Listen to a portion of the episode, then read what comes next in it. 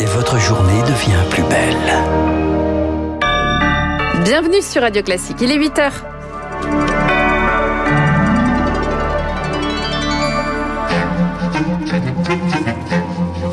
7h30, 9h, la matinale de Radio Classique avec Guillaume Durand. Bonjour à tous. Minneapolis barricadé aux États-Unis. Le procès de Derek Chauvin, le policier accusé du meurtre de George Floyd, commence dans quelques heures. Quand la famille royale d'Angleterre lave son linge sale à la télévision, entretient choc du prince Harry et de son épouse Meghan Merkel à la télévision américaine. Nous vous raconterons tout dans ce journal avec Lucille et puis nous serons au théâtre à l'Odéon, toujours occupé ce matin. Voici Lucille Bréau, il est 8h01 minute. Radio classique. Lucie, la une, donc un procès lourd de symboles s'ouvre à Minneapolis aux États-Unis. Côté rue, une montagne de barrières. Côté cour, une salle d'audience hérissée de plexiglas et dans le box, un homme, Derek Chauvin, accusé du meurtre de George Floyd. En mai 2020, les images de ce policier blanc gardant son genou sur le cou de ce père de famille noire pendant plus de huit minutes avaient rouvert les plaies raciales en Amérique. Désormais béante, son procès s'ouvre donc dans une ville barricadée, Eric Kioch. Des milliers de policiers et de soldats de la garde nationale déployés dans une ville bunkerisée pour deux mois. Preuve de l'extrême sensibilité de ce procès, car le tribunal de Minneapolis devra non seulement déterminer la responsabilité d'un homme, Derek Chauvin, principal accusé du meurtre de George Floyd, qui risque 40 ans de prison, mais il lui faudra aussi préserver l'institution police, tout en questionnant le rapport entre ses agents et la communauté afro-américaine, ce 1 huitième d'Amérique qui s'estime victime d'un racisme institutionnalisé, numéro d'équilibriste qui sera scruté, retransmis en direct sur Internet et où chaque faux pas peut transformer Minneapolis en terrain d'affrontement entre suprémacistes blancs et antiracistes. Et dans cette poudrière, le premier obstacle de la cour sera de choisir 12 jurés les plus neutres possibles, un exercice des plus complexes tant cette affaire divise et qui va nécessiter pas moins de trois semaines de débat. Derek Chauvin inculpé pour meurtre et homicide involontaire qui comparaîtra libre, il a été remis en liberté sous caution. Famille royale d'Angleterre Angleterre exilée du côté de Los Angeles, le linge sale se lave à la télé. Mais oui, grand dépalage cette nuit pour le prince Harry et son épouse Meghan Markle face à Oprah Winfrey sur la chaîne américaine CBS. Pensée suicidaire, racisme, dénigrement. Augustin Lefebvre, le couple accuse littéralement Buckingham Palace de tous les maux. Oui, en faisant attention à accuser l'institution et pas les personnes, une institution présentée comme dépassée et raciste par Meghan Markle. Meghan Markle qui dit que pendant qu'elle était enceinte, euh, on lui a annoncé que son bébé n'aurait pas de garde du corps ni de titre de noblesse et qu'il y a eu des inquiétudes sur la noirceur de sa peau. Alors s'il a fallu couper les ponts, c'est parce qu'elle vivait une véritable campagne de dénigrement et qu'elle n'a pas obtenu l'aide qu'elle réclamait. L'un est d'extrême centre, c'est-à-dire l'un est d'extrême Alors centre. ça, c'est pas Meghan Markle. Ça, c'était Jean-Luc Mélenchon. Clear and real and frightening. Voilà Meghan Markle qui dit qu'elle ne voulait plus vivre. C'était une pensée claire, réelle, effrayante et permanente. Harry assure ne pas vouloir revivre ce que sa mère, la princesse Diana, a vécu. Déçu par son père, il a dû s'échapper. Mon père et mon frère sont piégés, coincés dans un système, dit-il. Ils ne peuvent pas en sortir. J'ai beaucoup de compassion pour eux.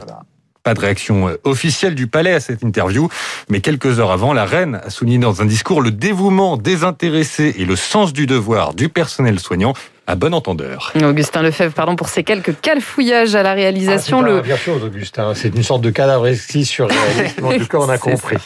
Le couple qui annonce également qu'il attend une petite fille en Angleterre où plus prosaïquement les élèves s'apprêtent à retourner en classe. Ce matin, ils étaient bloqués à la maison depuis début janvier pour cause de Covid. Chez nous, plus d'un demi-million de personnes ont été vaccinées ces trois derniers jours. Le gouvernement promet que ce n'était pas une accélération isolée. Plus de doses à arrive sur ce matin dans le Parisien Gabriel Attal, le porte-parole du gouvernement qui n'exclut pas de rendre obligatoire la vaccination pour les soignants. C'est évidemment une question qu'on va poser à Agnès Pannier-Runacher, qui peut-être auront une réponse à 8h15. En tout cas, nous le souhaitons pour vous qui nous écoutez. Au rayon des traitements, la recherche avance. Plusieurs prometteurs font l'objet d'études cliniques, parmi eux l'interféron, un vieux médicament utilisé notamment contre l'hépatite C ou la sclérose en plaques. Il sera bientôt testé en France, Rémi Pister. Ce traitement reproduit des molécules qui sont formées par notre micro-organismes, ce sont les interférons.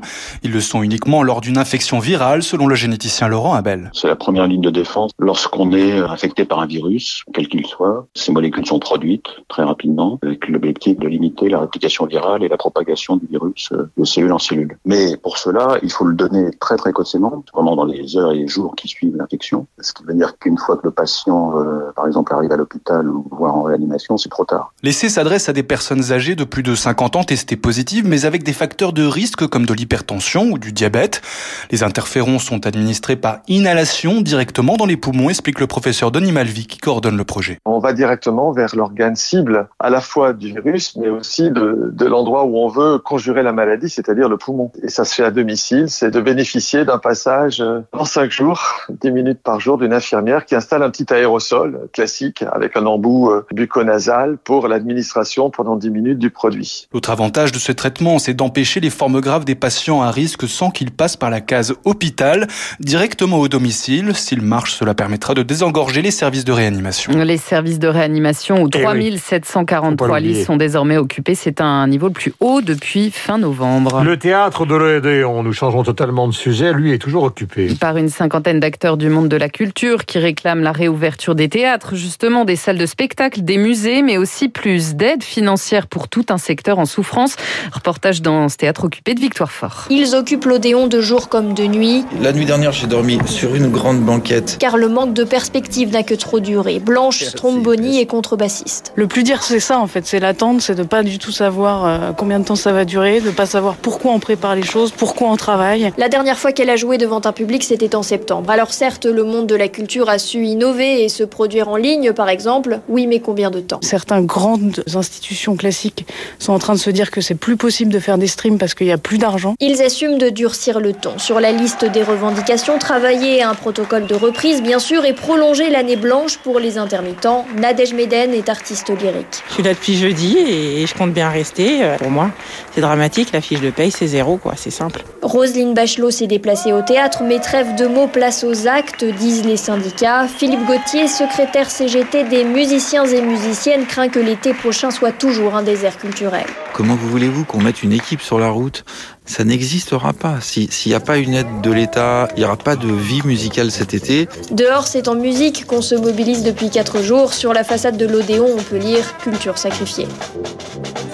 Victoire fort. Dans le reste de l'actualité en France, un texte déposé aujourd'hui à l'Assemblée, une proposition de loi à La République en marche pour imposer des quotas de femmes dans les instances dirigeantes des entreprises en ce, jour- en ce 8 mars, journée internationale des droits des femmes. La disparition brutale d'Olivier Dassault. Il avait 69 ans, le député Les Républicains de l'Oise, fils de Serge Dassault, est décédé dans le crash de son hélicoptère à Touques, près de Deauville, dans le Calvados. Le pilote a également perdu la vie. Avec nous ce matin en direct pour en parler, Michel Polaco, bonjour. Bonjour. Vous êtes spécialiste de l'aéronautique, vous êtes vous-même pilote. Alors l'accident apparemment a eu lieu au décollage, une enquête a été ouverte pour homicide involontaire. Semble-t-il, il aurait heurté un arbre. Oui, il apparaît que Olivier Dassault et son ami pilote Jean-Claude Bedeau euh, étaient arrivés à Touques et lorsqu'ils s'étaient posés pour éviter de mettre l'hélicoptère dans de l'herbe mouillée de marcher dans de l'herbe mouillée, euh, avaient posé l'hélicoptère à proximité d'un arbre. Et lorsqu'ils ont redécollé, euh, on ne sait d'ailleurs pas qui était aux commandes, si c'était Olivier euh, qui n'avait pas son brevet de pilote d'hélicoptère mais qui venait d'acheter cet hélicoptère ou euh, Jean-Claude qui était son instructeur. Lorsqu'ils ont redécollé, en fait manifestement il a dû y avoir une seconde d'inattention et ils ont heurté un arbre et évidemment en hélicoptère avec des pales qui tournent à 400 tours par minute, si on touche quelque chose ça fait des gros gros dégâts. Donc l'hélicoptère est tombé ils ont été tués apparemment tous les deux sur le coup. Mais vous disiez tout à l'heure, Michel Polaco, que justement son instructeur était incroyablement expérimenté. Comment peut-on considérer un tel accident possible? Car tel que vous le décrivez, c'est un accident stupide. Alors c'est un accident stupide et en même temps c'est typiquement le genre d'accident que tous les pilotes, j'en fais partie, de, tous les pilotes d'hélicoptères euh, craignent toute leur vie parce que un instant de distraction lorsqu'on est à proximité du sol avec des lignes électriques, avec des lignes à haute tension, avec des arbres, euh, avec des, des, des obstacles divers, C'est quelque chose qu'on oublie hélas très très vite lorsqu'on manie un hélicoptère qui est un engin extrêmement souple d'emploi. Euh, pourquoi c'est arrivé, on ne sait pas, mais c'est sûr que c'est la, la, distraction de, de l'un des membres d'équipage. Il était avec un pilote instructeur Mm. Mais il est possible que ce soit lui qui était aux commandes et qui avait évidemment beaucoup beaucoup moins d'expérience en hélicoptère que n'en avait euh, son instructeur. Et euh, c'est très difficile dans des phases qui sont euh, des phases très courtes. Vous savez, le décollage d'un hélicoptère, c'est un petit geste, c'est quelque chose qui dure quelques dizaines de secondes, c'est très rapide. Si d'aventure l'hélicoptère s'élève très rapidement et part sur un côté ou part sur l'autre mm. côté et touche quelque chose, le moment d'intervention de l'instructeur euh, peut être trop tardif, euh, hélas. Merci beaucoup Michel Polaco. Je rappelle qu'une enquête a été ouverte pour euh, homicide involontaire. Merci encore d'avoir accepté notre, notre invitation. Et puis je termine avec cette dernière minute. Le pape vient de quitter l'Irak à l'instant direction Rome. C'est la fin d'un voyage historique, vous le savez, de quatre jours sur place. Voyage qui se sera donc passé sans incident. Merci Lucille de toutes ces informations. 8h11 minutes. Nous avons rendez-vous avec la page politique du journal. Nous serons avec Guillaume Tabar comme d'habitude et avec Agnès Pannier-Runacher que je salue, qui travaille à Bercy, vous le savez.